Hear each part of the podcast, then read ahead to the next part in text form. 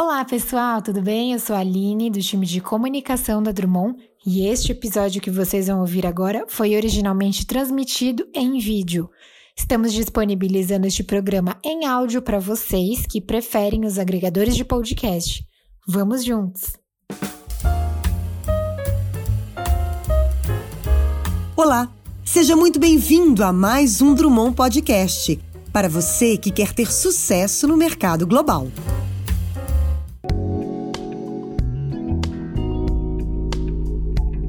Olá, eu sou o Pedro Drummond e a gente vai começar agora uma série desenhada para discutir investimentos em startups globais. Essa é uma série de quatro episódios e neste primeiro episódio nós vamos falar da experiência do founder em captar recursos no exterior. Para isso eu convidei o Guilherme Cerqueira da Worthex, o Goldwasser Neto da Countify e o Geraldo Tomás da Vetex três grandes empresas e três grandes fundadores. Eles vão falar aqui comigo sobre todo, toda a experiência dos três na internacionalização das suas empresas e captação da, de recursos fora do Brasil. É um papo muito rico que a gente vai entender do ponto de vista do empreendedor, do fundador, o que é preciso e qual é a experiência deles. Eu convidei esses, essas três pessoas e essas três empresas principalmente porque eu admiro muito as empresas e admiro muito eles, esses executivos. Então eu vou falar um pouco né, do perfil dessas empresas e por que, que cada uma tem um perfil diferente.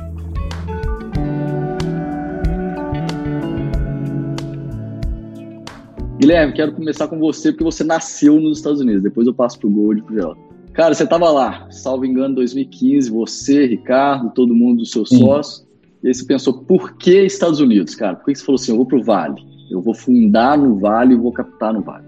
Beleza, acho, acho que tem, tem um conjunto de fatores, né? Quando a gente teve a ideia de criar o Wortex, é, a, a, nossa primeira ideia, a ideia original mesmo, era de criar o Wortex embaixo de uma empresa já existente que a gente tinha no Brasil, é, da qual eu era o CEO. Só que essa empresa que eu montei no Brasil, ela chegou a ser líder de mercado, e, e, eu sempre tive uma frustração interna, digamos, de, de, fundador, que eu queria ter transformado essa empresa numa empresa global, mas em função dos compromissos, da natureza da empresa, que é uma empresa mais de serviço e tudo mais, eu, eu sempre tive dificuldade de internacionalizar ela. E, e, em função da dificuldade de escalar uma empresa de serviços, que eu acho que é um outro assunto. Mas no, no momento em que a gente percebeu esse novo produto, que é o Wortex, a gente falou assim, nossa, esse produto ele tem potencial de ser independente, de escalar sozinho, de crescer sozinho. Qual é o esforço de lançar ele do Brasil, do Rio ou de São Paulo? Eu sou do Rio, mas a gente operava com muita força em São Paulo. E qual é o esforço de lançar ele do Vale do Silício? E a gente viu que é, é, é, tá muito mais na nossa cabeça a ideia de que o esforço é maior lançar uma empresa dos Estados Unidos do que na prática, né? Tudo bem que você precisa ter um certo capital, você precisa ter investimento e tudo mais para poder apostar nos primeiros passos, é, mas o esforço na época para a gente pareceu bem parecido. E a diferença é que depois que você com, começa a conviver com o ecossistema do Vale do Silício, você percebe que o mundo vai consumir inovação e tecnologia no Vale do Silício e que o Vale do Silício seria uma plataforma muito mais eficiente para a gente do ponto de vista de, de criar uma empresa global do que São Paulo ou Rio de Janeiro. Então a gente falou, ó, vamos pensar grande, vamos, vamos então começar do Vale do Silício e São Paulo vai ser um dos mercados, Rio vai ser um dos mercados que a gente vai montar é, operação e que a gente vai trabalhar. E hoje a gente tem 25 pessoas no Brasil, é, a empresa está beirando aí, está passando de, de 100 funcionários, é, e 25 deles operam a gente tem escritório no Rio e em São Paulo. Ou seja, a gente passou a pensar São Paulo como mercado e não São Paulo como ponto de partida. E, e a gente e, e, o fato da gente ter estruturado a empresa no Vale do Silício permitiu primeiro que a gente tivesse, acho que uma organização societária hum, também já mais organizada para o que o investidor global espera, e também permitiu a gente fazer rodadas é, num ecossistema muito mais competitivo do ponto de vista de investidor. Porque no Brasil, apesar do ecossistema hoje estar muito mais desenvolvido do ponto de vista de investimento, ainda existem poucos grandes investidores. E que, em geral, eles se conhecem. Então, a noção de competitividade entre os investidores brasileiros é muito conhecida, né? Eles almoçam junto, eles jantam junto, eles se conhecem. Quando você vai para um mercado como o do Vale do Silício, depois que você visita 50 fundos, você vê que você ainda visitou um, um pouquinho do que existe lá, porque tem muitos outros fundos muito grandes. Então, a gente percebeu também que tinha essa segunda vantagem. Além de ser uma plataforma melhor para lançamento global, a gente ia ter uma estrutura societária adequada ao mercado global e a possibilidade de fazer rodadas de investimento com, com um cenário competitivo que favorecia muito mais ao empreendedor do que fazendo levanta, levantando dinheiro no Brasil. E aí foi assim que começou.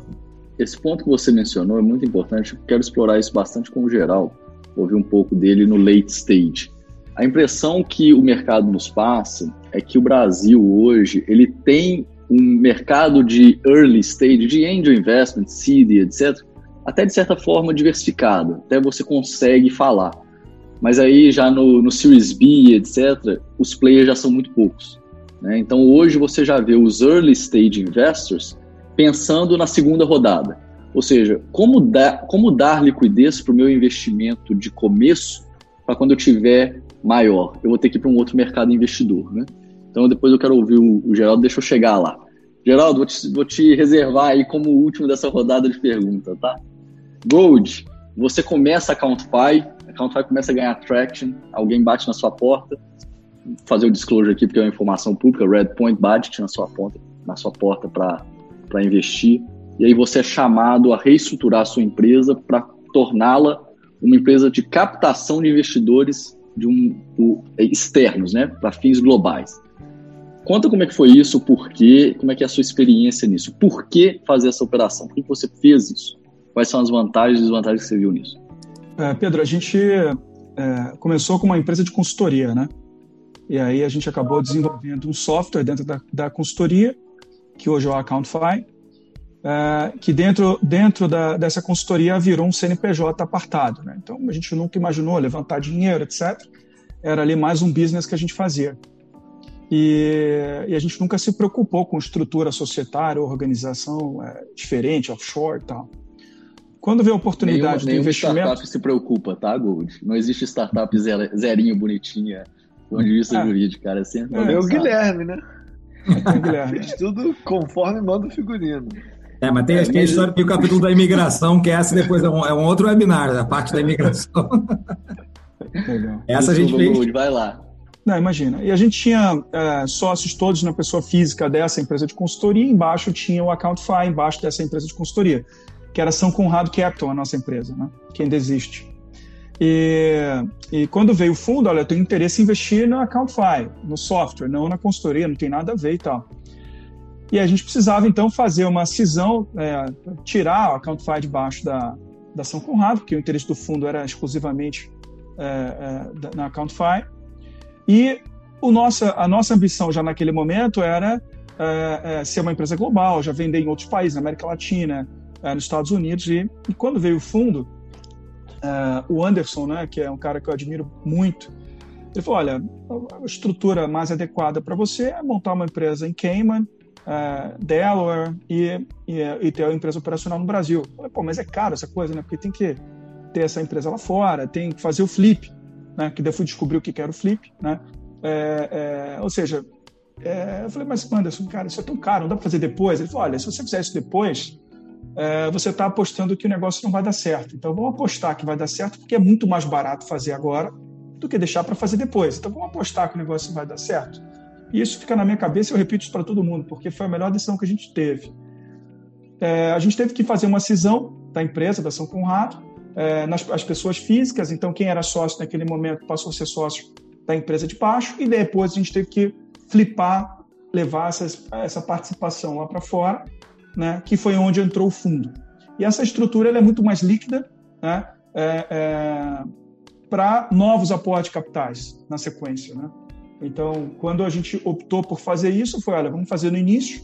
É, a gente estava começando a tracionar, mas ainda era pequeno o volume, é, então era mais barato, tem que fazer todo aquele pagamento do IOF, tem valuation que você tem que fazer. Quando você já tem uma empresa robusta, que eu acho que vai ser a próxima conversa, essa coisa fica mais cara, toda movimentação societária, a parte tributária também é muito relevante. Então, para a gente foi trabalhoso do ponto de vista societário os contratos, é, é, é, mas foi mais barato do que seria se a gente estivesse fazendo agora, por exemplo. E, e, e, de fato, essa estrutura na segunda rodada, quando a gente foi para o Series A, ela se mostrou muito mais inteligente, eficiente. Não, porque a entrada do fundo agora no Series A foi muito simples. A, a, a, basicamente foi aderiu ao contrato que a gente tinha feito originalmente no, no seed round. Então, e todas as conversas que a gente faz agora é, é, para é, com novos fundos já já no Series B, todos quando olham a nossa estrutura falam, pô, tá redonda, sem passivo, sem carregar nenhum tipo de, de passivo da, do flip, né? Porque esse é um problema que você tem, você vai querer otimizar, vai correr risco. A gente não tem, empresa totalmente limpa, é, facilitou bastante, né? Então, a, a, história de The Cayman é onde a gente recebe os investidores, The Delaware seria a empresa onde seria a holding das empresas operacionais, né? Então, Colômbia, Chile, Brasil, quando a gente tiver essa expansão, ela, ela vai ser sempre partindo de, de uma pass-through em Cayman. Perdão, em Delaware. Gold. Gold, muito bom. Eu vou voltar com você aí, num outro ponto mais para frente, explorar dois, dois temas que você mencionou. É, a liquidez dessa estrutura maior e a padronização, que facilita muito rodadas futuras. Mas eu vou voltar com você. Deixa eu passar a bola para o Geraldo lá. Geraldo, e a sua experiência? Quer dizer, a Vertex está fazendo 20 anos esse ano, né? É uma história muito legal falei com o Gold, vou falar para todo mundo aí, quem puder assista os vídeos que a Vetex está divulgando dos 20 anos no LinkedIn, muito bacana. E aí vocês fazem essa, é, essa movimentação que o Guilherme fez no dia 1, que o Gold fez, fez no dia 2, 3, vocês fizeram no dia 100, lá na frente de todo o processo. Por quê? E conta um pouco disso. Você estava ali fazendo a interface com grandes fundos, já rodando um valor maior de funding. Fala o porquê e como é que foi esse processo junto por dentro da Vetex. Bom, a gente, como você falou, 20 anos, a gente começou em, no ano 2000. Uh, é, eu queria fazer uma empresa muito legal, mas a minha definição de muito legal era uma empresa que tinha bastante cliente no Rio e São Paulo. Se, se, se tivesse algum cliente Já no Nordeste, eu estava né? feliz pra caramba.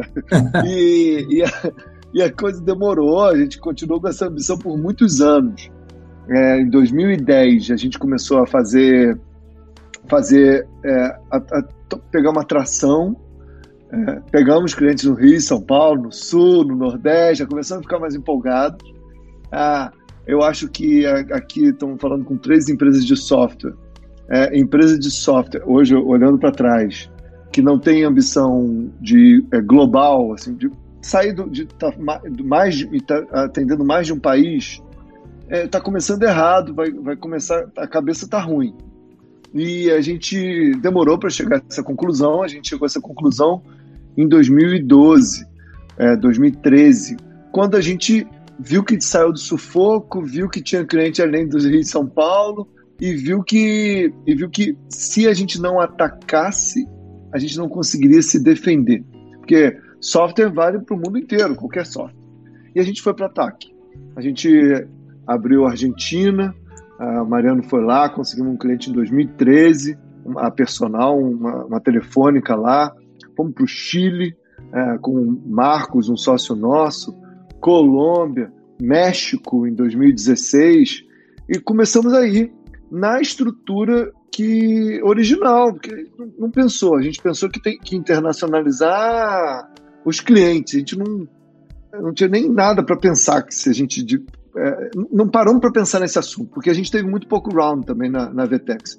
A gente teve um round é, da Naspers em 2012 e, e, foi só. Não teve ninguém dando a ideia brilhante igual o Anderson deu para o Gold, é, a gente se ajustar. O, essa, esse, esse negócio foi crescendo.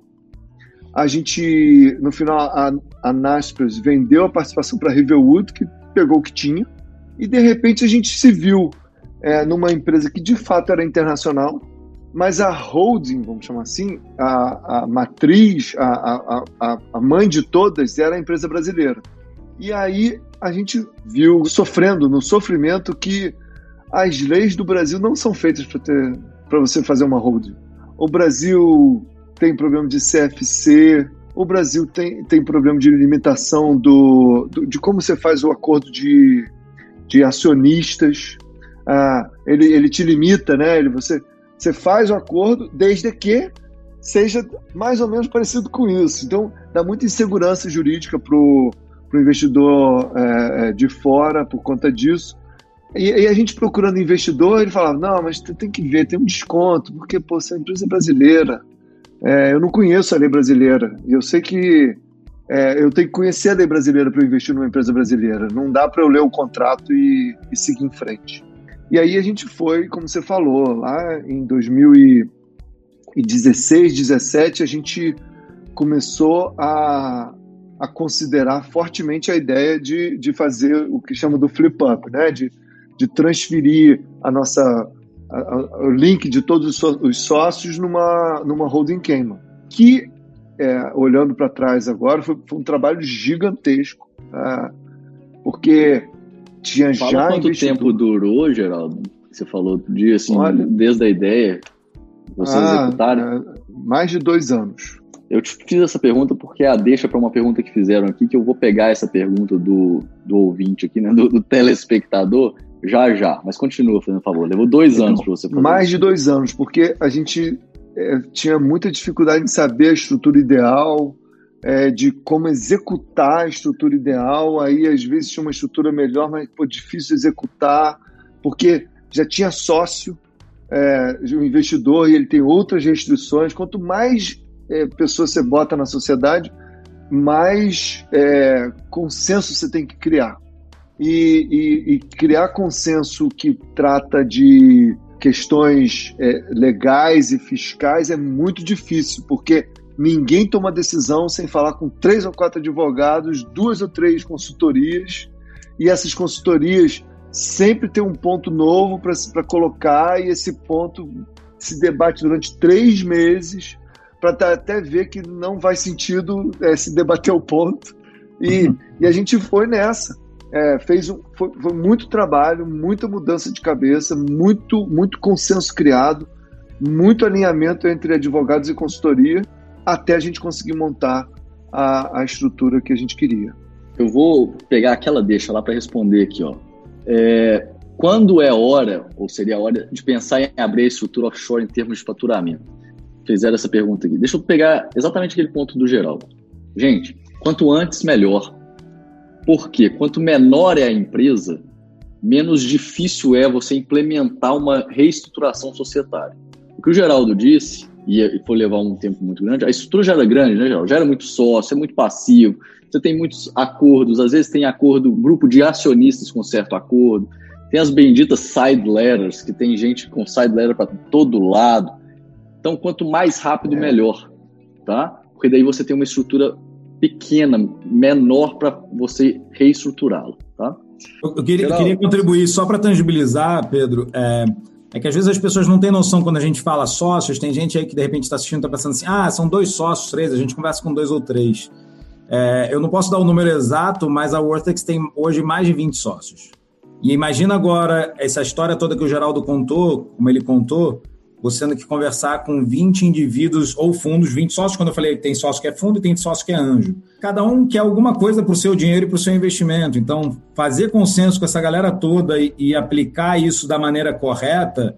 Eu dei a sorte de ter feito do day one, que foi o que o Geraldo falou, se planejou. Eu, eu, não sou famoso por ser um cara que normalmente planeja, mas nesse caso, eu não sei se foi sorte ou planejamento, mas desde o day one eu fiz com a estrutura certa e todas as minhas rodadas foram bem fáceis, ou seja, eu perdi muito esforço é, eu, desculpa, eu, eu, eu não gastei muito esforço pensando em estrutura, porque foi tudo, apesar da quantidade de investidores e de sócios ser grande, é, foi tudo muito fácil, os termos estavam muito claros, muito bem definidos, as estruturas, as leis eram conhecidas para todas as partes, porque era um território neutro, que é quando você abre uma empresa em Delaware, meio que todo mundo conhece, que foi o que o Gold passou logo depois que ele abriu. Então, é, reforçando o que o Pedro falou, fazer do day one, se você realmente acredita no seu negócio, pegando o que o Gold falou, e você quer evitar a trabalheira que o, que o Geraldo teve, porque ele também acreditava no dele e o negócio cresceu muito, tem que fazer do, do momento que você começa. É, esse é o melhor momento, né? É interessante o seu ponto, Guilherme, porque a rigor você não fez o flip. É isso, deixa eu porque nós estamos conversando aqui de um termo que vocês conhecem, mas às vezes quem está ouvindo não está tão familiarizado. O que é o flip que a gente falou tanto aqui e a gente vai detalhar na próxima, no próximo webinar? Flip basicamente é o seguinte: você tem uma empresa brasileira e você tem sócios aqui em cima. O flip é você pega esses sócios, joga para outra estrutura e coloca uma estrutura fora do país aqui no meio.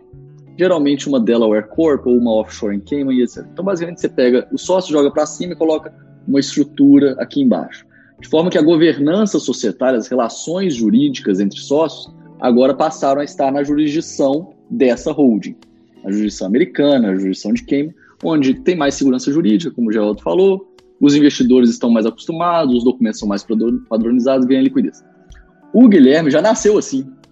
Então você, Guilherme, na Workix você não flipou propriamente dito. Então seu, seu, seu, você não teve dor com esse, com esse processo, né? Graças a Deus, é o que eu estou dizendo. Assim, por isso que fazer do Day One é muito melhor. Eu Sim, me concentrei, é mais fácil. eu usei o meu tempo concentrando muito no negócio, na expansão, no relacionamento, em achar os investidores, em negociar com eles. Os termos ficaram mais fáceis para todo mundo, né?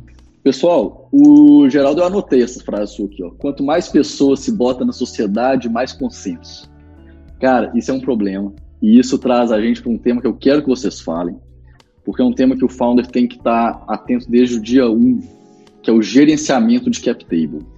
Para também quem não está familiarizado com o termo aí, cap table, gente, nada mais é do que a estrutura societária, quem são os sócios ali dentro, qual é a porcentagem, etc. Esse é um ponto fundamental que os fundos lá na frente vão olhar, saber quantas pessoas tem ali dentro, quanto, quanta porcentagem que o, o founder tem, tá? Eu vou escolher, eu comecei com o Guilherme, começar com você, Gold. Gerenciamento cap table, cara. Quão importante é isso? E fala livremente. Olha, é, às vezes quando você. Acho que o grande risco quando uma empresa começa é, é exatamente o dinheiro do anjo, né? Que o cara pega muito dinheiro da companhia, pega muito percentual do founder, bota pouco dinheiro e inviabiliza a próxima rodada. Então, o cap table, para quem quer acessar o mercado de venture capital, é, é, fundamental que você comece, assim como o flip, se você quer ser internacional, pensar nessa estrutura, você também ter cuidado com, com o excesso de diluição. Né? É, é a gente, quando começou, a gente tinha vários sócios numa empresa de consultoria e a gente teve que comprou sócio que não queria continuar, é, é, a gente acabou é, é, é, tendo que resolver esse problema de cap table na largada para mostrar para o fundo que a gente tinha engajamento, ou seja, os founders que estavam continuando ali, eles tinham engajamento. quando uma empresa está começando e recebe uma, uma rodada de seed, por exemplo, né, antes de um Series A, o valuation pouco, pouco importa pro, pro, pro, pro, Acho que tem pouca variação quando você está falando de um fundo sério, né? É, o cara vai fazer a conta de quanto que você precisa do dinheiro para os próximos 18 meses e qual que é a diluição justa para aquela rodada. Então, quando você vai falar com um fundo numa primeira rodada, assim, e que ele coloca esses termos na mesa, eu acho que você está começando bem a conversa, né? Uh, quando o cara senta e pede para você 40% do negócio, para botar pouco dinheiro porque quer discutir valuation, é uma conversa ruim, foge disso. É, procura um cara que vai é, é, respeitar os termos do, vamos dizer, do playbook de uma rodada de venture capital, né? Porque na próxima rodada a gente está falando de novo de 20%. É, quanto mais você vai crescendo nos rounds, você vai tendo que se adequar mais às métricas naturais de valuation. Mas no início, é, é, você tem que se diluir pouco e com menos dinheiro possível, né? Para você não, é, é, não se diluir e inviabilizar o próximo round. Um outro bom ponto, fundo, Pedro, né, Gold? Deixa eu só colocar um ponto. O bom fundo não quer diluir tanto o founder para você não perder a sua, a sua, a sua motivação. Né? É uma vantagem do mercado americano. Os fundos todos pensam assim. Essa é uma conversa que raramente você você passa pelo oposto, né? Do fundo querer tomar mais do que deveria. Até o próprio investidor anjo, ele, ele entende muito bem a posição dele na estrutura. Só para complementar que tem um outro lado, né? Quando, quando você pega um anjo desavisado ou depois um fundo que também é desavisado, que é menos comum, e você consegue um valuation super alto numa rodada uh, mais, mais, né, mais early, né? Porque se você, como eu falei, né, à medida que você vai crescendo, o, vai evoluindo nas rodadas, é, mais próximo das métricas você tem que estar tá, é, é, alinhado, né? É, e se você toma um dinheiro um bom valuation na largada, a chance de no próximo round você não ter se adequado àquelas métricas e ficar caro né, para um próximo fundo entrar é muito complicado, porque daí o cara que botou dinheiro antes fala, cara, olha, eu não quero ter, eu não quero ser, eu não quero que ninguém entre com um valuation menor, eu quero pelo menos nessa rodada a minha parte já está valendo o dobro, do triplo e tal. Então, o outro lado da moeda funciona também. Muitas vezes, nesse, nesse, nesse início, você achar que você está arrebentando porque você está levantando dinheiro um múltiplo, um valuation super alto, isso pode inviabilizar a próxima rodada também. Tudo isso faz parte de gerenciar o cap table, quanto de diluição e por aí vai. E quem não está familiarizado, né? Quanto mais é, é, você escolher um, um, parceiro, um fundo, né, que seja sério, que domine esse assunto, para mim, no meu caso, foi incrível. Na Redpoint foi 100%, eu confio 100% no, no que eles me recomendaram e eles estavam cobertos de razão o tempo todo. Posso adicionar um ponto que o Gold falou, que é super importante, que eu vejo que acontece com empreendedores no Brasil? É, e eu acho que tem a ver assim, em geral, quando você está saindo para fazer captar dinheiro, e especialmente quando você está lidando com investidor anjo, é, que é o que o Gold falou, às vezes o investidor anjo ele está super bem intencionado na maior parte das vezes, mas ele também desconhece das regras do jogo. É, às vezes você junta um grupo de investidores anjos, eles têm o dinheiro que você precisa para executar por 18 meses, é, mas, mas esse, esse investidor anjo é, não tem noção de como o mercado funciona. Ele acaba te pagando um valuation, como o Gold falou, muito alto. E o fato de você fazer uma rodada só com investidor anjo sem trazer nenhum fundo, você de alguma maneira não está não tá tendo um valuation que é amparado por um mercado. Ou seja, quando você tem um fundo no meio da rodada, quando, vamos supor que você fez uma rodada agora, uma, uma série é, semente, uma série seed. Quando você vai para a série A e você, você mostra que seu valuation anterior tinha anjos, mas que tinha um fundo sério, é bem provável que nessa rodada seguinte, o próximo fundo que vai entrar respeite porque ele entenda melhor as condições do valuation. Então, é, é, eu, eu, conheço algumas empresas que fizeram rodadas com valuation muito alto, o founder sai da rodada comemorando que a empresa dele vale uma fortuna, mas no fundo, no fundo, quem determinou aquele valor foi um conjunto de amadores, de anjos, né, que não necessariamente representam o mercado global ou, ou, até o mercado local, dependendo da quantidade que seja, da quantidade de dinheiro. Então, isso pode gerar um descasamento, uma quebra de expectativa quando a empresa precisa do próximo capital. E aí, o, quando finalmente precisar de um capital sério, numa quantidade significativa, o próximo fundo vai falar: peraí, tudo isso aí que você fez não só está com a estrutura errada, mas seu valuation I'm sorry, não, ele, ele, nunca, ele nunca existiu, só existiu entre vocês. Geraldo, vocês, vocês tiveram é, anjos, investimento anjo na Vetex? A gente é, até teve anjo, mas depois passou 10 anos, a coisa mudou, a, a questão societária, mas a gente teve muito fundador de outras empresas que a gente chamou para juntar e a gente deu ação de volta. Então, a gente, sem ter nenhum investimento, já, já tinha um monte de empreendedor de outras empresas que a gente comprou, vamos chamar assim, que a gente comprou com ação. E, e aí essa questão da cap table é muito interessante, porque ah, eu lembro que na, na época a gente não tinha nenhum investimento ainda, a gente ia ter um investimento da Naspers. Era eu e o Mariano com acho que 80%, e os dois, os quatro founders que era o Marcelo Gustavo, o Sonsini e o, e o Rafa, com 10% cada um. E desde aquela época eu cheguei e falei assim: é, é, a gente tem uma relação de muito respeito, muito, muito, muito boa. E, e, eu falei o seguinte, cara, a gente vai ter agora um sócio. É a gente numa, numa lado da mesa e eles do outro lado. A voz tem que ser uníssona. Não dá para ter uma voz, você achar uma coisa, ele achar outra, o, o, o investidor vai, ou vai ficar perdido ou vai se aproveitar, um dos dois.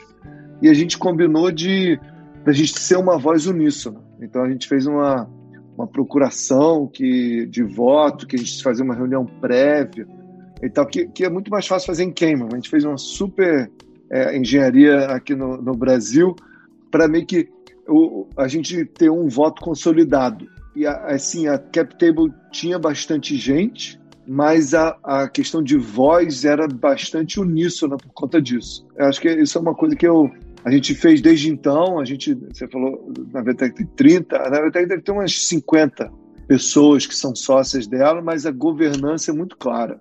O, essas 50 pessoas votam juntas e, e, e tem uma posição uníssona né, frente ao investidor. Isso, isso, que você falou talvez seja uma das coisas mais importantes que eu sempre fiz questão de manter aqui na Vortex, é isso. É, a gente pode ter quantos investidores quiser, mas esses investidores eles têm que entender que o investimento numa startup é parecido com investir na bolsa. Não é porque você comprou ações da Petrobras que você tem direito de levantar a mão, votar e mudar as estratégias da Petrobras.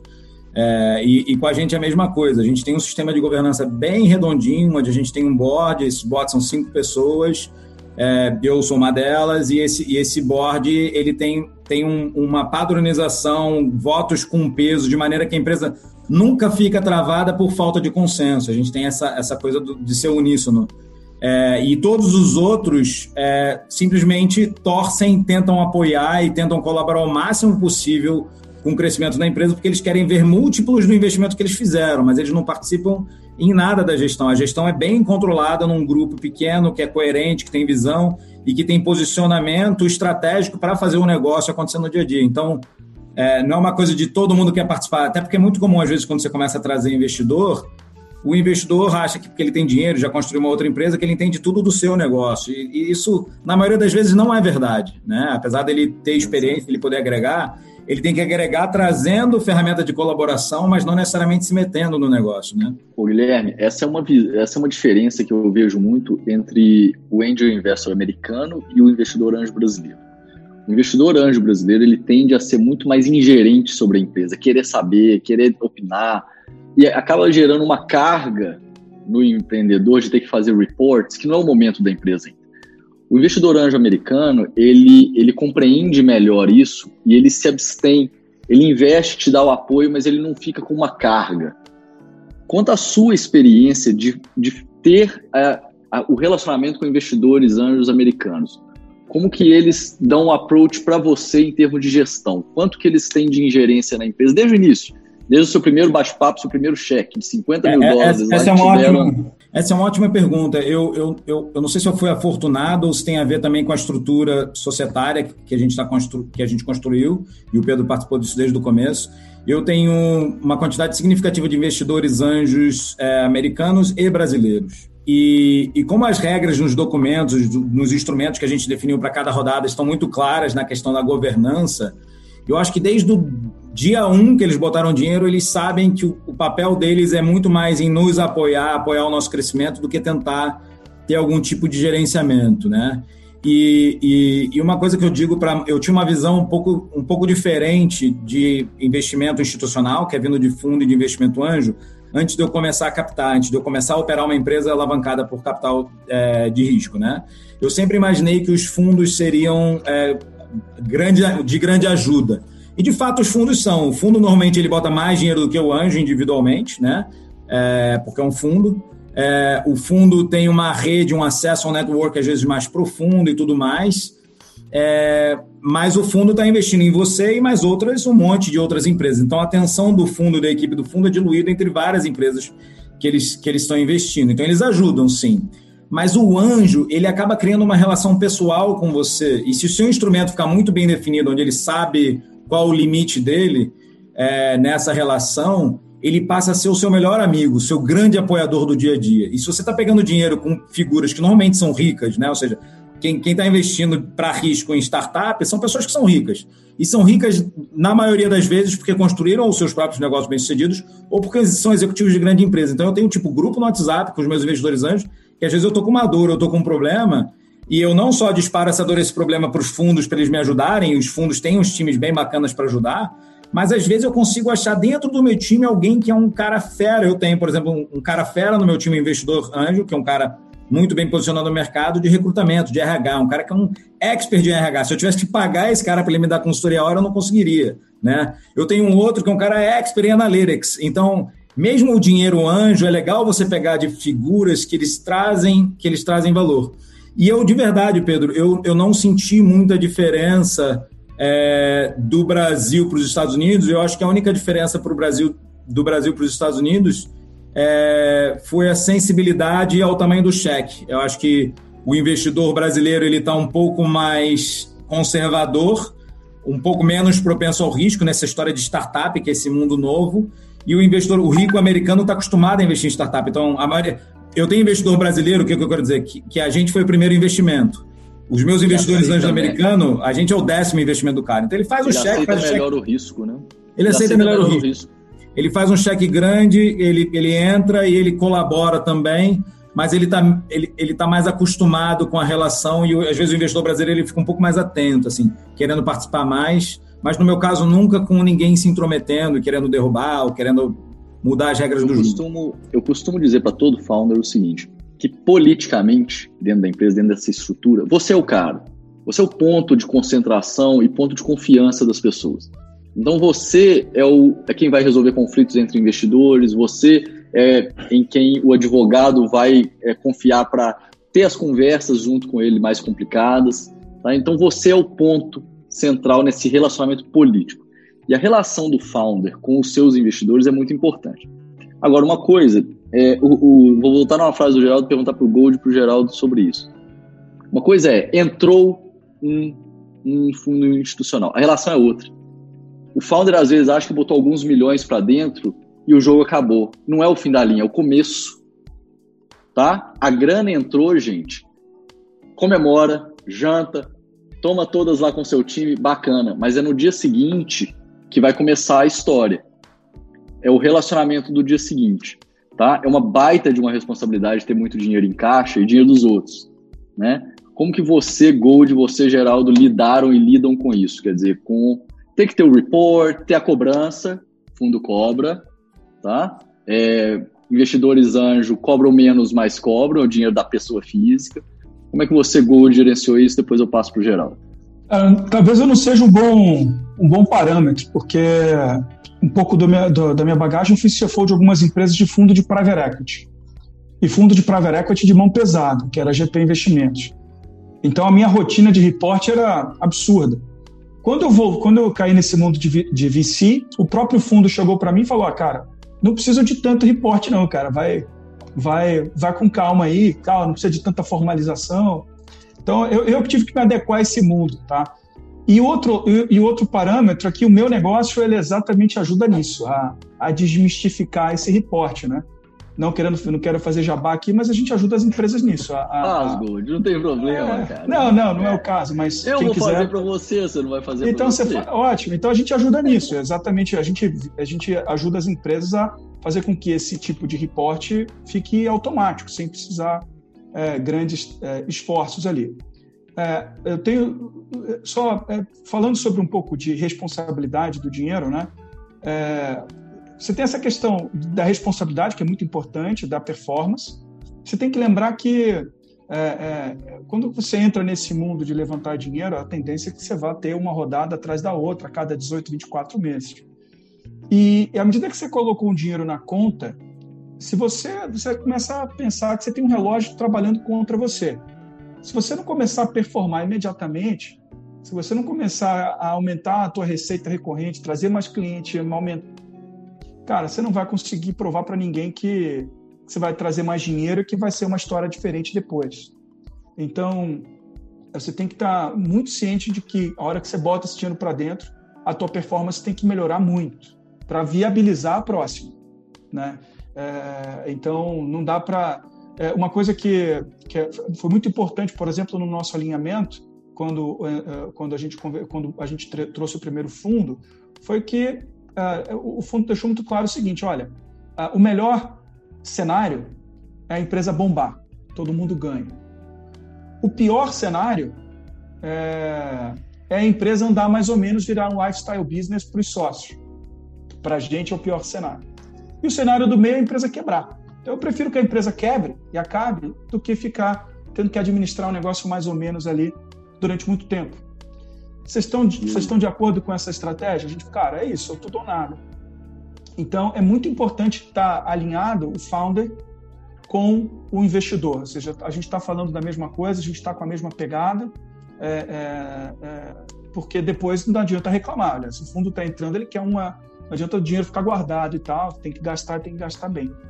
Só uma apimentada aqui, que é o seguinte, importantíssimo, eu acho que é, é pelo menos um aprendizado que, que a gente teve, é, é muito cuidado com os vetos que os, que os, que os investidores vão ter. Né? Normalmente, um fundo ele vai te exigir alguns vetos que te amarram para uma série de coisas.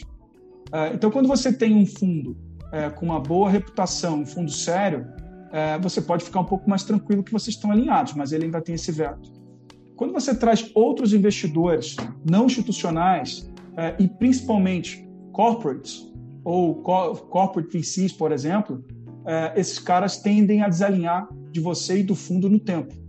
Então você tem que ter muito cuidado quando você traz um investidor não institucional, esse cara desalinhar com você, e se esse cara tiver veto, ele também viabiliza, ele tira a liquidez da empresa no tempo. Então é muito importante você ter esse, o cara que tem o veto, ele tem que estar muito alinhado. Gold, excelente ponto. Deixa eu fazer uma observação sobre isso que a gente vê muito quando a empresa tem muitos anjos. Gente, não sai dando, não sai dando direitos esparsos cada um de uma forma, não. Você vê muito startup quando você chega para um Series A, tem um anjo que tem veto de não sei o que, tem um outro anjo que tem preferência de não sei o que lá, tem um terceiro que tem um kicker no valuation, não sei o que lá, e vira uma bagunça. Tenta tratar todo mundo de uma forma mais padronizada possível, porque aí você vai alinhar os interesses, né? E a estrutura jurídica determina interesses, tá? Alinhar interesses para que você possa gerenciar todo mundo na hora que você tiver um cap table, voltando um cap table bem expandido. Geraldo, como é que é, como é que foi a relação? Quer dizer, uma montanha de dinheiro chega, começa, começa a trabalhar. Eu acho que quem é fundador aqui já captou, sabe que um momento super tenso é quando você está para captar, né? Vai, não vai, e aí ajusta aqueles parágrafos do acordo acionista, aquela coisa super pesada, tem um advogado em volta. É, eu, é, é agora no final de 2009, eu fiz uma rodada com o SoftBank, a Gávea e o Constellation. E foi tá, tricotar para lá, para cá, tricotar, tricotar. Tenso pra caramba. E foi exatamente, fechou, eu fui no restaurante, peguei um champanhe, fiz assim, deu, deu um brinde, dormi igual um neném. No dia seguinte eu tava mais tensa ainda, que eu tinha que entregar. que, tudo que eu prometi que eu ia entregar. Então é, é, é muita responsabilidade. É, cada vez que entra um investidor, é pior do que você mudar de patamar. É a promessa que você vai mudar de patamar. É mais pesada ainda. E, e tem, que, tem que ser bem pensado, tem que pensar em todos os cenários, pensar em tudo que vai acontecer é, e, é, e é um conselho que eu dou para mim mesmo também, mas é muito difícil, principalmente se a gente quer fazer um bom trabalho. É, às vezes eu, eu só dormia mais tranquilo. Estou é, falando recente, assim. Depois você vai se acostumando com a ideia, né? Depois você vai botando a empresa em outro patamar, você vai é, absorvendo a ideia. Mas eu, eu, eu só dormia tranquilo sabendo o seguinte: o negócio é de risco para todo mundo, não só para mim para ele também. Então, isso fica, dá, dá um pouco mais de leveza. E, e acho que todo mundo aqui tem a obrigação fiduciária de fazer o certo, fazer crescer a empresa, mas ela pode dar errado e se ela der errado, o também o investidor não tem um papel de, de ficar bravo com você. Ele investiu num negócio de risco. Ele pode ficar bravo se você for negligente, se você for omisso, se você for desonesto. Isso ele pode e deve ficar bravo, mas se deu errado o negócio, é, faz parte do risco que ele comprou. É, eu só queria adicionar, acho que o último ponto que o Geraldo falou para mim é um dos mais importantes. É, eu vejo muito founder, né, muito, muito empreendedor que tem medo de ser transparente com seus investidores e e eu acho que transparência para mim é fundamental. O investidor ele, ele, ele não é garoto, ele não é criança, ele não é amador, ele tem um fundo, ele captou esse dinheiro com outras pessoas e é um dinheiro para capital de risco. Né? Se ele não quisesse correr risco, ele estava investindo na poupança, lá no CDB. Ele está botando dinheiro numa empresa, num negócio que tem altíssima probabilidade de conhecida no mundo inteiro de quebrar. Então, pelo menos, o jeito que eu faço é eu tento sempre ser o mais transparente possível. Então, quando eu acho que alguma coisa vai dar merda, porque vai dar merda, o que mais vai acontecer é dar merda, e aí você vai ter uns picos de acerto que normalmente compensam todas as merdas que deram. É, e, e, você tem que ser transparente, porque só você sendo transparente, ele consegue entender onde é que ele está, quem você é e te ajudar. Porque o fundo ele quer te ajudar, ele quer te ajudar quando ele quer bater palma quando está tá tudo indo bem, mas ele quer pegar a pá e ajudar a cavar quando está precisando ajudar a cavar. Então, é, não se isola, tá se isolar você não né? dorme. Dormir que nem, neném, que nem neném é um privilégio, né, Geraldo? É, é, muito raro, mas ser transparente já ajuda muito a dormir que nem neném, porque você fala assim, é. tá dando merda, mas pelo menos, ó, tá todo mundo na merda junto, né? É verdade. mas, pô, dormir que nem neném, e... tô precisando.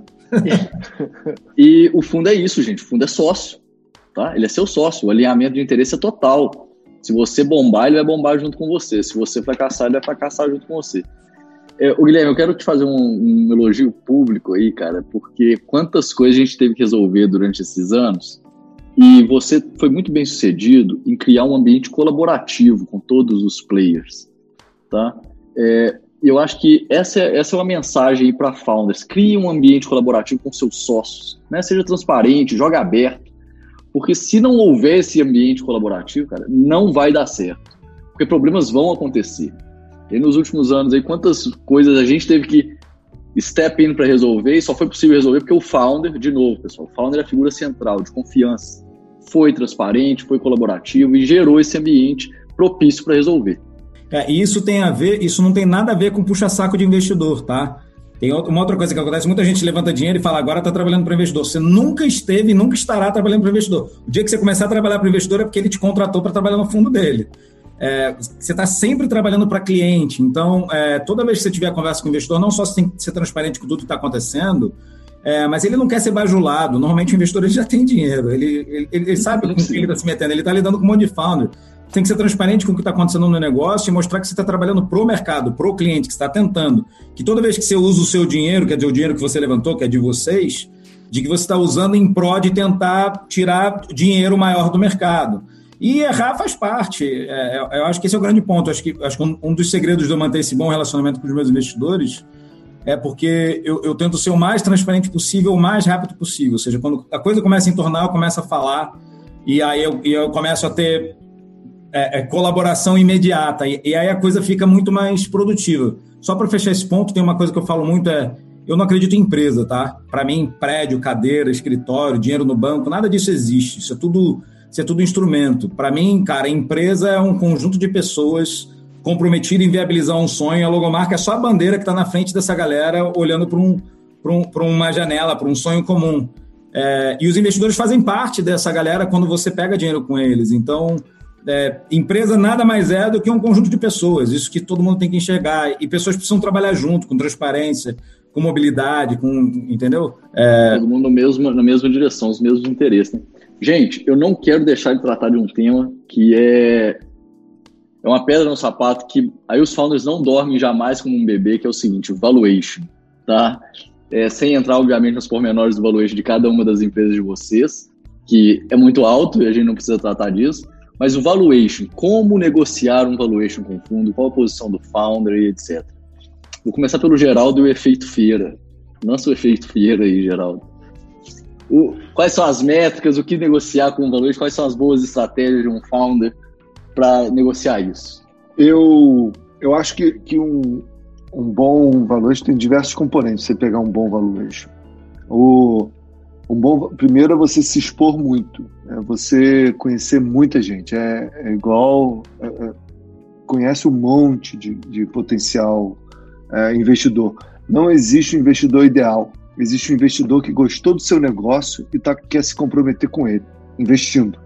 E isso, isso é, é tão assim inexplicável. Eu tantas vezes já, já, tentando procurar um investidor é, que eu achei esse aqui é o ideal. Falei, cara, o cara, o cara nem me ouviu. E aí outro totalmente inesperado, eu falei, pô, isso aqui, pô, vou ter que entender essa ligação. O cara vem com tesão, sabe a tese, sabe a história, já viu empresa parecida, é, que te gostou de você da primeira vez, você gostou dele, é ele que é o bom.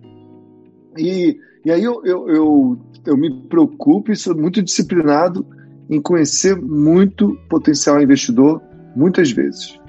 O, eu acho que aí também tem na da valuation, é, eu, eu, você falou do efeito feira, né? É, na medida que você tem várias pessoas que se interessam, é, você tem criou um clima competitivo. Ninguém vai querer se, a, é, se aproveitar é, de eventualmente ter uma, uma vantagem é, maior. Esse, esse assunto de lidar com, com o clima competitivo é muito delicado. Você tem que saber ser correto e saber, se, e saber quando você pode usar confidencialidade ou não. Você não, porque, é, você às vezes tem momentos que você não pode usar a confidencialidade. Às vezes você tem que dizer, ó, oh, tem alguém aqui, eu vou pensar no que você está falando, eu tenho outra, outra pessoa que talvez seja mais interessante para mim, porque senão o cara trabalha, trabalha, trabalha, daqui a, no, no último dia antes dele de vocês decidirem, você fala, ah, não, tava só te tava só vendo como é que, que você queria. É, tem um comprometimento, um namoro que ele vai ficando sério com o tempo e você tem que ser muito é, correto é, na hora de, de lidar com esse né? namoro. Né? E outra coisa também é, é o, o, valuation. É óbvio que você não quer é, é, que chegue essa competição chegue num valuation que você não consiga entregar. Acho que essa é a, a, a palavra melhor. E assim, é, o que eu sempre usei na prática é pensar em múltiplos de empresas parecidas, melhores do que eu. E aí esse aqui é meio que um teto, assim. É, é assim, você não precisa lutar para não para descer, para ser menos que o teto. Você não precisa falar, ah, não, está, está muito.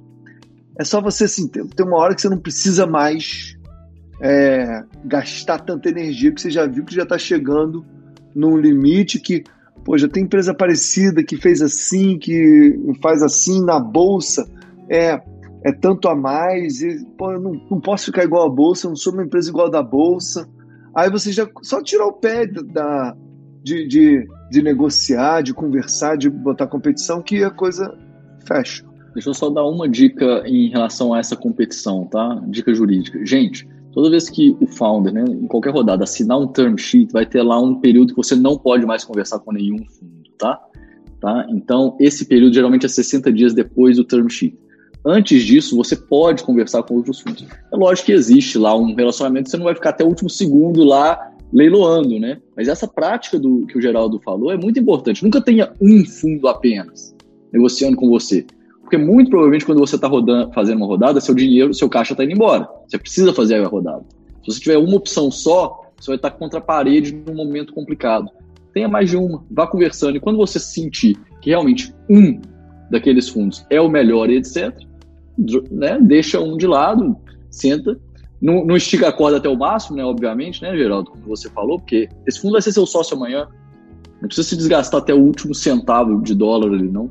Tá? Preserva essa é, relação. Perfeito isso. E aproveitando que a gente tem um, um host mineiro, tem que usar um pouco de mineirice. Você vai devagar, vai conversando, vai um assunto. Cozinhando. Total, total, total. Vai cozinhando, vai, vai, vai mostrando a empresa mesmo antes de você precisar. Não vai falar com ele só na hora de precisar. Vai dando, acompanhando a empresa, vai criando relacionamento. E e eventualmente, se você for um bom mineiro mesmo, é ele que vai pedir para investir, não é você que vai pedir para ele investir. Exatamente, exatamente, exatamente. e ele vai achar que você, que ele, ele, ele não vai perceber que ele que pediu. Né? Exato, exato. O Gold, você já teve do outro lado, né, cara? Você, o, o Gold tem um background financeiro muito forte. Gold, valuation. Uh, não, não quero. Porra, Geraldo sempre dá, sempre que a gente está, sempre que eu vejo ele, é sempre uma aula de simplicidade e, e brilhantismo ao mesmo tempo. Então, quem, quem sou eu para repetir o que ele está falando aqui, tá? Eu acho que, mas eu reforço a questão de você antecipar ah, ah, as conversas, mesmo mesmo não, não, precisando do dinheiro, você precisa sempre estar no radar dessa turma, criando track record. Que aí vem o meu segundo ponto é, para ser pragmático, cada estágio de captação, cada estágio da empresa, o fundo vai te exigir coisas diferentes. Né? Então, numa, num determinado estágio, o cara vai confiar muito mais na tua tese e você como founder, depois ele, ele já vai no Series A, talvez ele já vai começar a perceber se você conseguiu montar uma máquina de venda, está previsível, então ele sabe se o dinheiro, botou dinheiro, esse dinheiro, quanto que vai vir de crescimento. Então, para cada estágio, você tem, você tem é, é, é, entregáveis que você tem que construir para construir um bom valuation, senão você não consegue. Mas eu acho que, vou dar a nossa experiência no, no último round, a gente fez um business plan, é, como a gente é fanático por métrica, por, por número, a gente tem todas as métricas controladas, fizemos um business plan bem construído e aquilo gerou uma necessidade de caixa e, e eu setei o valuation com base no máximo de, de, de, de do, máximo de diluição que a gente toparia para aquele dinheiro que a gente precisava para os próximos 24 meses. E com isso a gente fez o valuation do, ao contrário. Né? Então, é, é, o investidor topou, confiou, viu que a gente tinha uma previsibilidade bem interessante para o estágio da companhia, né? É, e, e, e, acreditou no business plan. Então, para o nosso estágio do Series A, isso foi suficiente para maximizar o nosso valuation. Acho que foi um valuation muito bom. É, à medida que você vai crescendo no estágio, imagino, da Vetex, aí você começa a se aproximar mais de múltiplo de mercado, né, de pares. Então, depende do estágio de cada companhia para maximizar. Mas, começando sempre, sempre pelo founder, é, qual que é o histórico desse cara, o cara cumpre o que ele está falando, ele, ele cumpre o que, o que prometeu, e isso começa no track record. Então, quando você, antes de precisar de dinheiro, está falando, ó, nos próximos 12 meses eu vou crescer 15% ao mês, daqui um ano, quando você precisar de dinheiro, ó, tá, tá vendo? Olha, aquilo que eu te falei, eu fiz, ó, então, agora que eu preciso do dinheiro, lá na frente eu vou entregar tanto. Então, topa o valuation deslocar um pouco do, do, das métricas aí de mercado.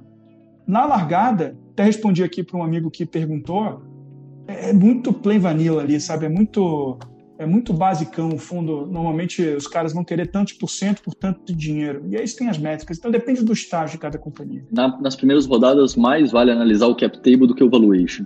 Mais vale Sem não dúvida. diluir muito o cara do que, do que ter um valuation bom. Né? Às vezes você deixa de botar um bom sócio para dentro é, um bom fundo por conta de diferença de 20% no valuation, você está tomando uma decisão errada. Principalmente no início. Depois, acho que faz pouca diferença. No início, esse investidor vai fazer muita diferença, até para ser um, um âncora para outros fundos. Então, se você quiser maximizar o valuation demais na largada, em detrimento de ter um bom parceiro, eu acho que é uma decisão errada, na minha visão. Eu, eu não, não tenho muito para acrescentar do ponto de vista estratégico ao que o Geraldo e o Gold falaram, mas do ponto de, eu queria acrescentar uma coisa do ponto de vista prático. Primeiro, é, é, essa parte final que você falou do cap table é, é fundamental. Eu lembro que assim que eu cheguei no Vale do Silício, e eu, eu, participei do programa de aceleração da 500 Startups. Uma das primeiras coisas no processo de seleção é avaliar o seu cap table, não o seu valuation nem nada. Basicamente, o dinheiro é esse, cadê seu cap table? Porque eles entendem que se a empresa nascer com cap table errado, ou seja, com uma, com uma posição de societária errada, onde tem alguém lá que um dia botou um dinheiro e tem 40% da empresa, mas não faz porra nenhuma no dia a dia da empresa, desculpa o palavrão, é, ele entende que ele vai estar carregando peso morto, que depois lá na frente a, a, aquele peso vai ser difícil de ser retirado, né? Até porque normalmente quem tem esse, esse, essa participação toda tem uma série de vetos. Mas eu queria falar do ponto de vista prático de fundraising, que eu vejo muito founder cometendo erro do seguinte: quando o Geraldo falou de você ser mineirinho, conversa com um aqui, conversa com outro ali, isso é algo que todo CEO e founder tem que fazer para sempre. Eu faço todo mês. É, faz parte da minha rotina. Receber e-mail de investidor, introdução de amigos que estão querendo me apresentar investidor, 15, 20 minutinhos. Aqui nos Estados Unidos, então, é bem playbook. É 5 minutos um fala, 5 minutos outro, 15 minutos a ligação acabou, daqui a quatro semanas você se reconecta de novo, dá um update, assim por diante.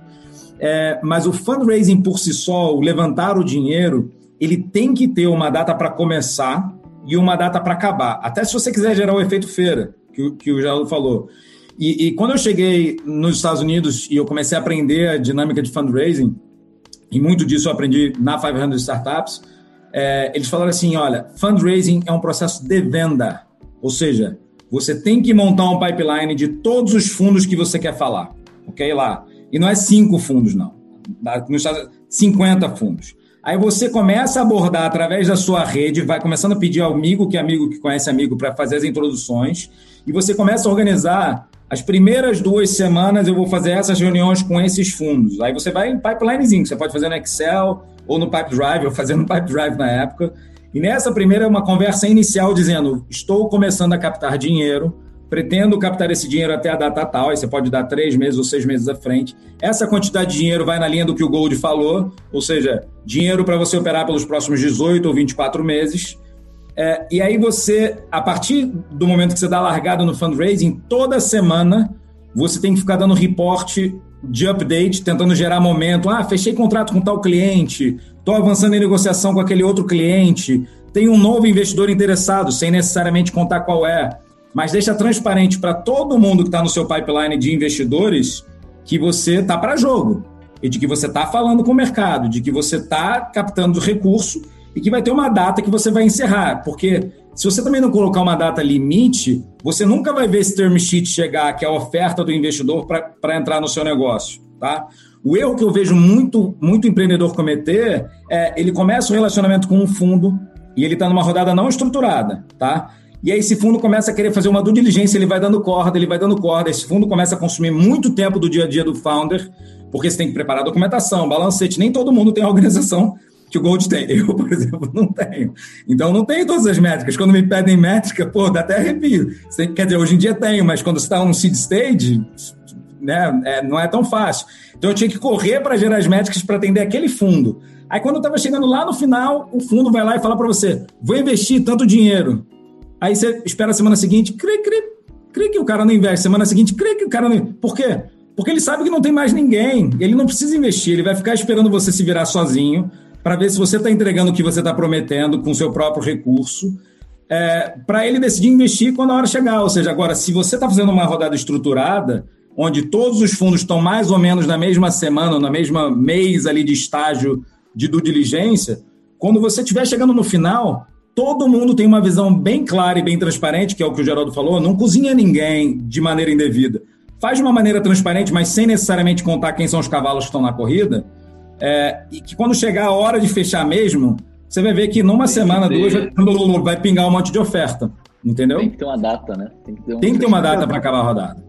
Só, só para a gente não, não esquecer, porque eventualmente essa coisa muda o foco, né? É, e eu sei que o assunto é esse, de como investidor. Mas a gente não pode esquecer do fundamental. A, a melhor receita de você ter, achar bom investidor é ter uma empresa boa. É, esse é a maior coisa que você tem que fazer, é o que tem que gastar 90% do seu tempo. Ter uma empresa boa, porque aí eles vêm. Senão, é, senão e, vem, não adianta. E vem mesmo. Eles vêm, batem é. na porta, insistem. É, eu, eu, passei os dois cenários. Eu passei. Meu estágio CID foi muito difícil. Eu era um conceito em PowerPoint, Igual. batendo na porta, ninguém me atendia. Não, vamos falar daqui a seis meses. Vocês vão ficar daqui a seis meses, eu vou morrer. Não tem mais dinheiro para botar gasolina no carro. E depois que a empresa começa a ganhar atração, começa a chegar e-mail, contato é.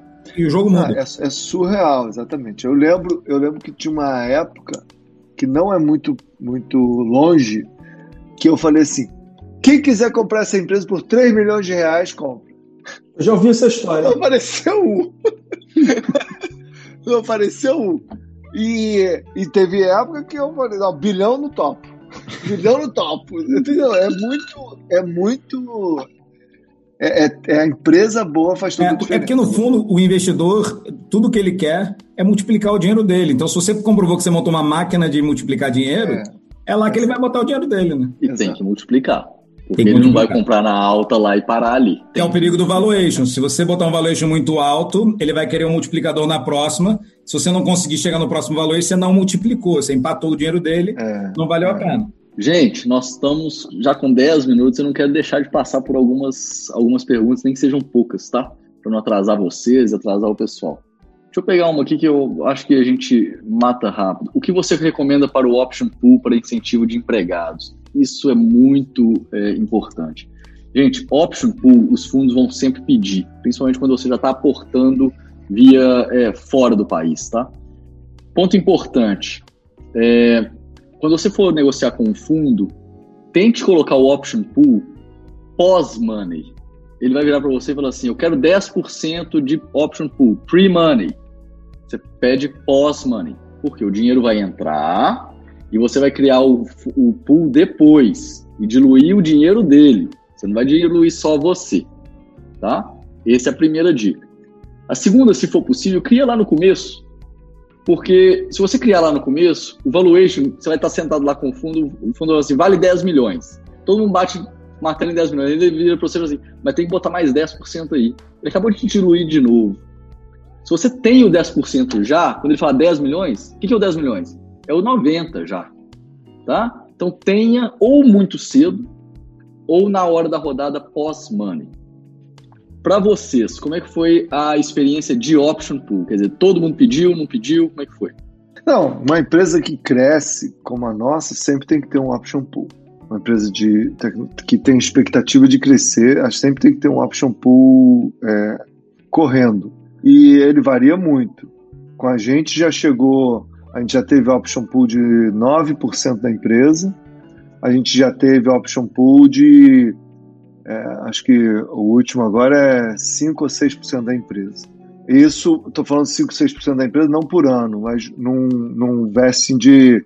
Assim, vamos dar entre 1 e 2% por ano vestindo é, ação de, de, de CEOs e funcionários. Pode ser menos, pode ser mais, mais é difícil, nunca vi. É, menos, menos acontece. Eu acho que pode existir. Eu já, é, muitas vezes eu recebi oferta é, na minha última rodada do Option Pool, é, é, vestir em cinco anos e a oferta era o Option Pool de 4%. Então, que era menos de 1% por ano que estaria vestindo, que a empresa estaria de, é, granting é, stocks, né? E então varia, mas mas assim nunca acho que sempre é por aí. Não, não sei, eu estou aqui falando é, das minhas experiências é, que eu de fato implementei e das minhas conversas que eu já tive. Acho que eu vou aprender Não. Isso, é, isso é muito bom é, você falar, falar da sua experiência. Aí o seu pool está em 5%, né? 5, 6, você disse. É. é geralmente um pool para late stage. São empresas mais, mais que já rodaram, fizeram rodada já com muita gente. Inclusive, como o seu cap table tinha já founders de outras empresas, você já estava até. Eles já como tinham stake. Eles já tinham Como se fosse. game. Exato. Seus players é, é. principais já tinham equity, né? Perfeito. Eu, eu tenho que dizer, exatamente. O meu primeiro momento que eu fiz option pool, a empresa já tinha 60 milhões de faturamento. Então é, estava em, em outro lugar. Porque antes eu não tinha option pool, mas eu dava ação. Dava aí, toma aí, toma ação aí. Eu era menos sofisticado. Guilherme, você já tem o pool de 10% desde o dia 1 também, né? Que a gente é, criou é, lá eu, e reservou desde o 1. É, é, a gente já começou, como eu, eu entrei para brincar direto com, com uma empresa. A minha primeira empresa ela foi totalmente bootstrap, então eu planejei a segunda para ser totalmente alavancar. Eu queria brincar um jogo diferente, queria ver como é que era. Então eu já dei a largada com, com um option pool no dia 1 da estruturação da empresa de 10%. Hoje ele está bem menor porque houveram diluições em função das rodadas. É, mas a gente já abriu assim e todo fundo que a gente foi conversar pede e, inclusive, defende a posição da empresa ter um option pool, do mesmo jeito que o fundo defende do founder ter uma quantidade significativa de ações sempre, de, de cotas sempre, para a empresa ter né, sustentabilidade, o founder está motivado. O fundo também exige que tenha um, um, um option pool bacana para a empresa conseguir atrair talento. Porque o, ninguém é, faz, né? A andorinha só não faz verão. Então o fundo também defende e exige o option pool, pelo menos eu sempre vi. É, é para contratar mesmo, viu, gente? É, não é para ficar ali. Ele, da mesma forma como o dinheiro é para você gastar, né? É porque não é seu, você não está diluindo sua parte por usar, então. Gold, como é que foi a sua experiência a respeito de estoque, o pool? É, a gente constituiu uh, na, no aporte de capital do fundo, né? 10% também, que a gente tem até hoje, já distribuiu uma boa parte é, super importante para o engajamento. É, o, o, alguns aprendizados, assim, né? Primeiro, é, é, muita gente tem um pouco de ressabiado com essa coisa, né? Muita gente veio de, de, de experiências ruins com, com, com, stock options, assim, de empresa que prometeu e não deu. É, é, no, final, o, valuation né, que ele tinha que exercer era muito, era muito alto, perto do que ganhava. Então, é, é bom sempre a gente ter um, um cuidado para ser um negócio justo e atrativo, a conta, né? E voltando. E, e... Posso só te interromper? Voltando à questão do primeiro ponto da vantagem de fazer a estrutura fora, um Equity Compensation Plan fora é muito mais simples de se fazer do que no Brasil. No Brasil existe, existem diversos e diversos diversos riscos. Quase inviável, inviabiliza você ter um, um pool Brasil, tá? Esse é o meu segundo ponto, Pedro. É, você, tem o, é, é, você tem que estar muito atento, eu acho que esse é um dinheiro muito bem gasto, é contratar um bom advogado que domine principalmente o impacto previdenciário e trabalhista da, das opções. É, isso é muito sério, a conta depois pode vir muito alta para o funcionário e para a empresa. É, é, lembrando que o teu funcionário, se ele estiver no Brasil e a stock option está em Cayman, não te isenta de ter problema trabalhista aqui. Então você tem que ter bastante cuidado nessa construção. No nosso caso, a gente está constituindo, está formalizando agora só, depois de tanto tempo. É, é, então tem que tomar bastante cuidado com isso. É, eu vou é, jogar. O Brasil lida muito mal com option pool. Parece que a Receita não entende o que, que é. Não, ela nem chegou a entender se entende. Eles mudam todo dia o entendimento. É, é. Eles não, não, conseguem, não conseguem ter um entendimento a respeito. Pessoal, eu vou jogar para vocês uma pergunta bem ampla, que é para fechar antes de eu passar para os agradecimentos. Como encontrar um fundo e investidor anjo certos? Essa é a pergunta de um milhão de dólares. Qual é o certo? Né? É, rapidamente, é lógico que essa é uma pergunta que tem diversas variáveis, é, mas cada um pode pincelar uma boa característica de um investidor. E aí, Posso... por favor, falem para quem quer ser anjo também. Acho que essa ah, pergunta eu... tem, tem o outro lado da moeda que é como, como ser um bom investidor. Eu posso começar aqui, eu, eu, dei, eu falei disso algumas vezes, que para mim tem feito muita diferença. Primeiro é você ter um investidor que, que, seja, que tenha uma boa reputação e seja sério. Né? Profissional, como investidor. É, porque isso vai te facilitar no momento ruim, vai te facilitar numa captação futura.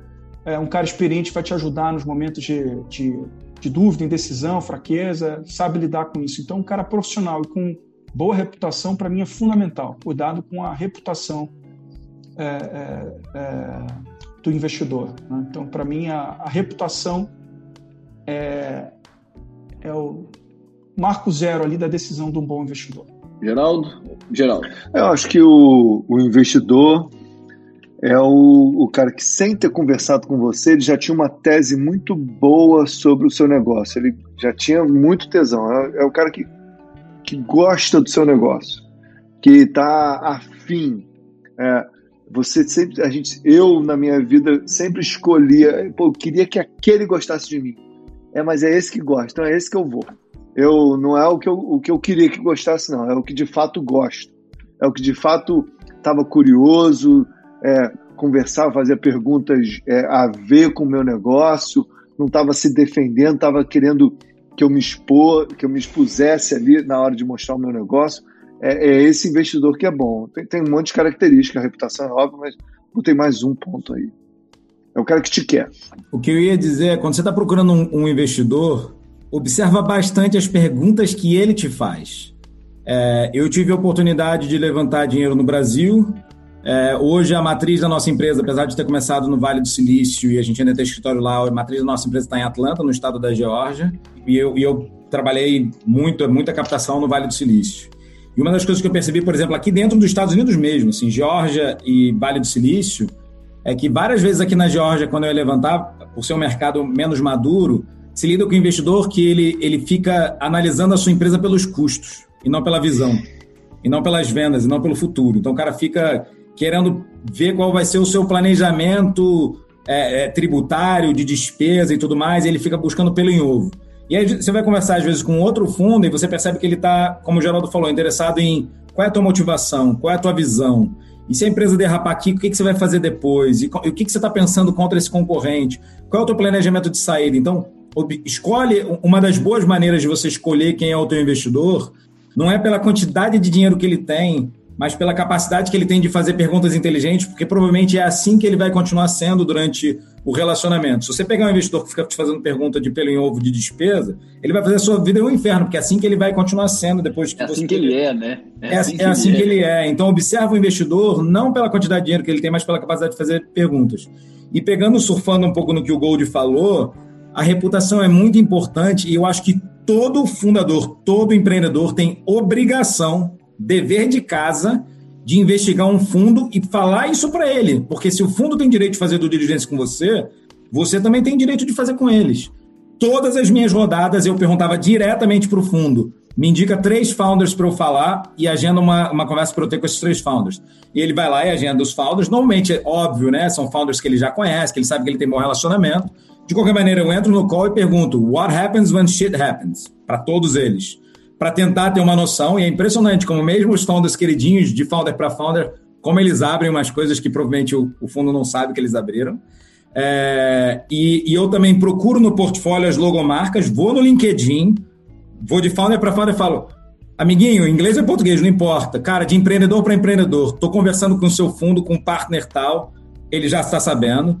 É, vamos bater um papo? Cara, várias vezes o cara fala, beleza, entra no call comigo, 15, 20 minutos, e aí você consegue ter noção dessa reputação, porque às vezes a gente fica ouvindo falar da marca, mas o que importa mesmo é o que, que acontece no dia a dia, com quem você está lidando no dia a dia, porque aquele fundo no dia a dia ele desaparece. é o que o Gold estava elogiando o Anderson da Redpoint. No, no, dia a dia é o Anderson, no dia a dia é o partner, no dia a dia é a pessoa que vai estar lá com você, entendendo a tua realidade, te ajudando, te alavancando e tudo mais. No fundo, são pessoas, né? Então você tem que estar tá, é, é, fazendo o seu dever de casa e é obrigação fazer diligência no fundo. A gente está encerrando o primeiro webinar de uma série de quatro. Semana que vem tem aspectos jurídicos, tributários contábeis. Eu vou falar mais do que eu ouvi. É, aqui é onde a gente vai tratar do flip, o bendito flip que, que o Geraldo levou dois anos, o Gold foi rápido, o Gold fez com a gente também. Então, assim, a gente vai mostrar o que, que é isso. Depois a gente passa para o processo de aceleração, ou seja, ah, ok, eu quero ser global, eu quero estar nos Estados Unidos e expandir. Então a gente vai passar para ouvir aceleradoras e é, players desse mercado nos Estados Unidos. E por fim a gente vai ouvir os VCs. Tá? Eu quero deixar aqui contato do pessoal. Geraldo, muito obrigado, da Vetex, Gold da Countify e o Guilherme da Vortex. Acrescentem eles no LinkedIn. Quem tiver aí também informações nossas da Drummond, acrescentem lá na, nas redes sociais, tá? É, gente, eu quero deixar, quero primeiro agradecer muito, tá? Por que eu escolhi começar com Founders? Porque a experiência de vocês é riquíssima. É, pegando o seu vídeo lá, Geraldo, que eu já mencionei, ficou muito bom. Naquele vídeo eu pensei uma frase que eu acho muito interessante para todos ouvirem, que é, se em algum momento lá você fala o seguinte, não teria nenhum outro emprego em que eu aprenderia tanto. E é isso, cara. O founder, o empreendedor é isso. E aí, trazer a experiência de vocês, a gente tinha papo para ficar aqui até meia-noite, tá? E eu acho que a gente pôde levar a riqueza dessa experiência de vocês para o público em geral. Gerar esse conteúdo. Então, quero agradecer muito a vocês. Geraldo, primeiro você aí, muito obrigado pelo seu tempo, tá? Uma experiência muito riquíssima obrigado. que foi muito, foi muito legal você estar aqui conosco, tá bom? Muito obrigado, muito obrigado, Pedro. Foi um prazer. Antes, antes, de, você, antes de você falar do Gold, posso fazer um jabá? Estou vendo as pessoas ainda, uma quantidade grande. O jabá não é para mim, não. Eu queria fazer um jabá para Drummond, é, porque apesar eu não, não recebi nada, tá? Na verdade é o oposto, eu sou cliente. É, eu pago, né? Eu pago. Mas, na verdade, desde que eu cheguei aqui nos Estados Unidos, é, a, a Drummond teve papel fundamental na vida do meu negócio e na minha vida pessoal. Eles cuidam de tudo, desde trazer filho, trazer esposa, visto, imigração, rodadas, ou seja, é, é, muito importante que você tenha de fato um parceiro que entende nesse processo, ou seja, não, não, não se associa com qualquer advogado, aquele advogado, ah, só porque é meu amigo e meu amigo entende. Não, não. Acha um escritório sério, até porque você tem que entender da legislação das duas partes, das duas pontas. Você tem que achar um escritório que consiga entender do aspecto humano, que você não é um indivíduo, você tem esposa ou tem marido, tem filho ou não tem filho, tem timing, tem escola, tem, tem tempo para levantar o dinheiro, o dinheiro está acabando, ou seja, é, é, muito importante se encontrar um parceiro, e, e, eu encontrei isso não só no Pedro, que é uma, uma, pessoa que me atende diretamente, mas em todo o time da Drummond. Todo mundo tem essa predisposição a te ajudar da melhor maneira possível, e a, inclusive a humildade de às vezes dizer: Isso eu não sei, peraí que eu vou trazer um parceiro. A gente teve um problema no Canadá, lembra? O Pedro falou: Cara, isso eu não sei, mas peraí que eu vou trazer um parceiro que faz. E eles estão sempre, estão sempre sendo muito colaborativos. Então, como, como a Drummond está dando essa oportunidade da gente transmitir um pouco de conhecimento para todo mundo, acho que é importante todo mundo saber que a Drummond não está ah, aqui muito... só, só transmitindo esse conhecimento, mas que de fato eles entregam é, muito, muito, muito valor é, dentro daquilo que eles prometem. Cara, muito obrigado, muito obrigado mesmo. É, acho que o Wortex nasceu ali em 2014, 2015, né? É, eu tenho o seu Certificate of Incorporation até hoje. Incorporado em 2015. 2015. Ah, desculpa, te, desculpa te cortar, Pedro, só queria. Não, não, cara, e muito obrigado. É, você, Guilherme, a Wortex, né, é, são mais clientes, já são amigos aqui, de tanta, tanto perrengue que você vai passando, né? A gente vai. É nessa luta do dia a dia aí de empreendedorismo que a gente faz amizade mesmo. Eu quero te agradecer muito pela confiança. É, e a gente vestiu a camisa mesmo, né? É, ver o sucesso de vocês é o sucesso nosso aqui. E, cara, é para isso que a gente estudou, é para isso que a gente trabalha, né? É para ver a coisa dar certo. Eu quero te agradecer muito pelas palavras e pela parceria, pela amizade, cara. Muito, muito obrigado. Gold, você. Obrigado pelo seu tempo, cara. Que isso, cara. Eu que te, eu que te agradeço, pô. Obrigado a todo mundo. Geraldo, Guilherme, Pedro, todo mundo, todo mundo que está participando. Para mim foi um prazer estar aqui, de verdade. Sempre. Cara, está começando a empresa, tá começando a empresa, vai no Accountify que vocês vão precisar, com certeza. é bom uma... mesmo, viu? Porra, é... muito. Eu, eu, tá precisando Pedro, fazer um e-commerce também. Obrigado, Guilherme. Uh, Pedro, uma coisa que, que eu acho que nesse mercado é super importante, cara, é, eu acho que nos Estados Unidos eu, eu, percebi muito mais isso quando das vezes que eu fui a São Francisco. É, é a cabeça do Guilherme lá. O Guilherme, minha, antes de eu ter empresa, curiosamente, os dois primeiros caras que eu apresentei ideia foi para o Guilherme e para o Pedro. Enchi o saco do Pedro, do Michel lá na Drummond. E uma coisa que eu percebi é, nesse mercado é a generosidade das pessoas em ajudar, em conversar, orientar. É, só quem passa na, a, a, construção de uma empresa montada zero sabe o quão perdido a gente fica, quão desesperado e com dúvida. E às vezes você tem uma pessoa que já está um pouco mais à frente, já viveu aquilo, quão importante ouvir.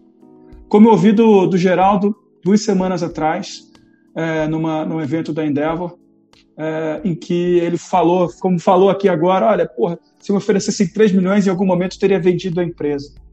É, e às vezes você, como, como fundador de uma empresa, quantas vezes você pensa nisso? Porque tanto problema que a gente passa, cara, me dá qualquer coisa que eu vou fazer outra, me dá o dinheiro que eu vou fazer outra coisa.